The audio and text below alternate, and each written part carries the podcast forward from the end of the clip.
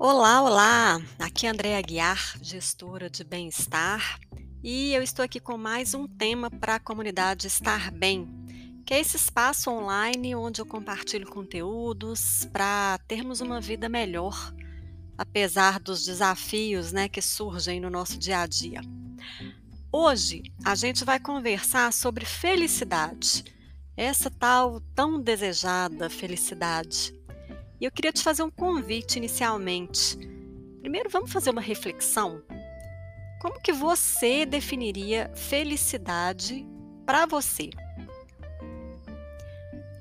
Ah, felicidade para mim, por exemplo, é ter uma família com saúde, é estar com saúde, é poder viajar, é ter um padrão de vida X, Y, Z, ter uma carreira, enfim, não sei.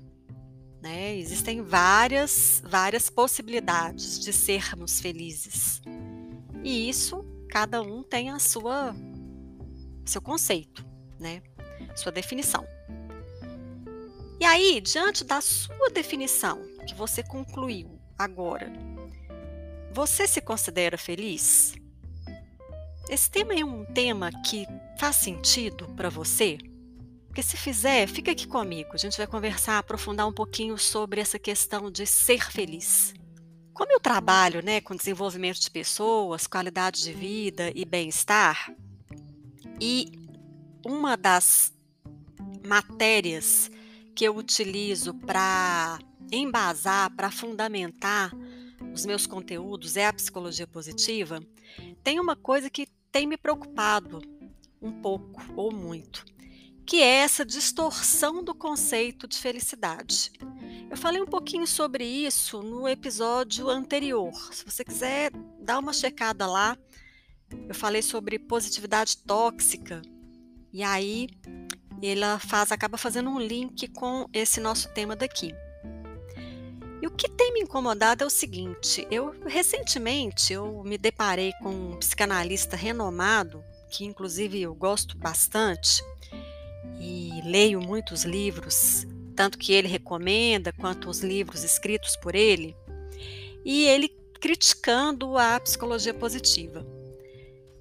E como eu trabalho né, com isso, já falei, eu fiquei meio curiosa. Na realidade, eu fiquei até meio com raiva, sabe? Não vou mentir mas eu tenho parado para ouvir esses posicionamentos contrários ao que eu penso para ver qual é, porque de repente eu preciso rever meus conceitos.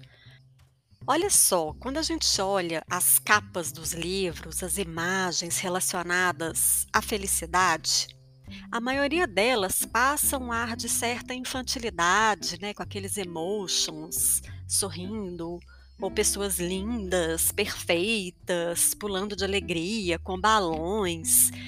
E isso dá um ar meio bobo, né? Pelo menos para mim. Porque a gente sabe que a vida não é assim. A gente até gostaria que fosse, mas não é. E a intenção da psicologia positiva não é fazer com que a gente fique desse jeito o tempo todo. Imagina eu, cheia de balões, pulando de alegria, uhul, uhul, vou virar uma chata, né? E aí que mora o problema. Porque tem uma linha de pensamento proveniente da cultura americana, onde esse retrato de felicidade, né, dessa mocinha de com balões, pulando de alegria, ele é possível de acontecer. Então, existe, a primeira coisa, existe essa confusão de conceitos entre euforia e felicidade. Agora, felicidade, é, se a gente estudar na psicologia positiva, ela vai além disso. O Martin Seligman, que é considerado o pai da, dessa ciência, ele apresentou a sua primeira teoria chamando ela de felicidade autêntica. Depois, ele aprofundou seus estudos e desenvolveu a teoria do florescer. Inclusive, ele trocou o, o termo, ele deixa de usar o termo felicidade justamente por causa dessa confusão, dessa banalização do termo e passou a usar o termo bem-estar. Para ele, de acordo com seus estudos, nós podemos desenvolver uma vida com bem-estar desde que a gente pratique cinco elementos que são as emoções positivas, os relacionamentos com as pessoas e ter uma vida engajada com significado e realização. É legal ver que engajamento, significado e realização são três elementos que trazem a gente para uma felicidade mais pé no chão, mais real. Por exemplo, a cultura europeia, para eles, né, para os europeus, a felicidade ela está mais vinculada com a busca e o encontrar um sentido para a vida, que é o que a gente chama na filosofia de felicidade eudaimônica, que é a felicidade mais duradoura, que está vinculada ao ser. A felicidade da cultura americana, ela está muito vinculada à felicidade hedônica, que é essa felicidade fugaz, né? Eu acredito que pelo fato né, do europeu ter vivenciado muitas guerras, Primeira e Segunda Guerra Mundiais, e agora, por exemplo, a gente está nessa situação da Ucrânia, isso faz com que eles sejam mais, mais maduros em relação a essa felicidade. É, eu vejo alguns depoimentos de soldados ucranianos super engajados na causa e tranquilos com as suas decisões. Não que eles estejam felizes, rindo de alegria, uhul, vou para o campo de batalha, mas eles têm esse propósito, eles têm um, têm um sentido estar ali, que é o que dá força para eles de lutar. Então, a busca e o encontrar esse sentido traz realização, traz significado, traz engajamento e, consequentemente, melhora a vida. Tem um livro muito interessante que vale a pena é, conhecer e que nos tira também dessa impressão ruim quanto a esse conceito meio bobo da felicidade e que vai explicar melhor isso que eu acabei de falar, né, dessa questão do soldado na guerra, engajado, etc., que se chama O Sentido da Vida do Viktor Frankl. O Viktor Frankl ele é um precursor da psicologia positiva. Ele fundou uma ciência que se chama logoterapia. E ele é, foi um judeu, é um médico judeu, psiquiatra, que passou anos em campos de concentração. E o livro dele, esse livro, né, porque ele tem vários outros escritos, ele relata como que foi viver e como que foi sobreviver, né? ter resiliência de passar pelos campos e sair vivo do outro lado.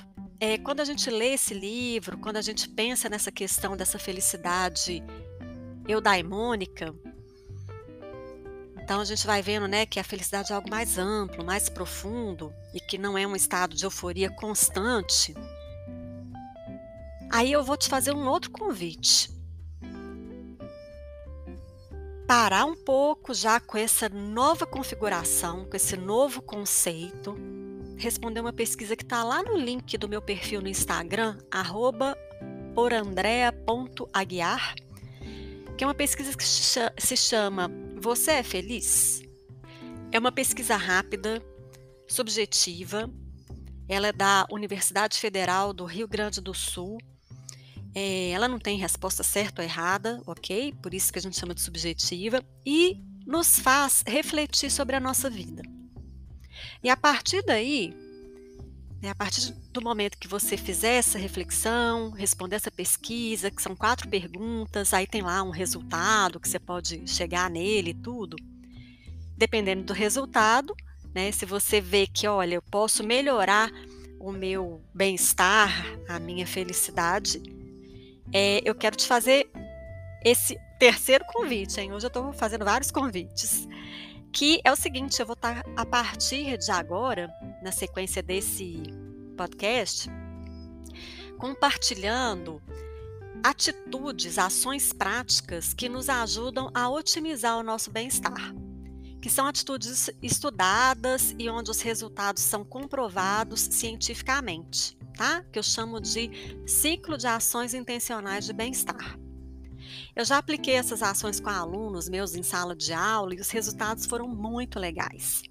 E eu mesma sou praticante delas. Então, continue por aqui.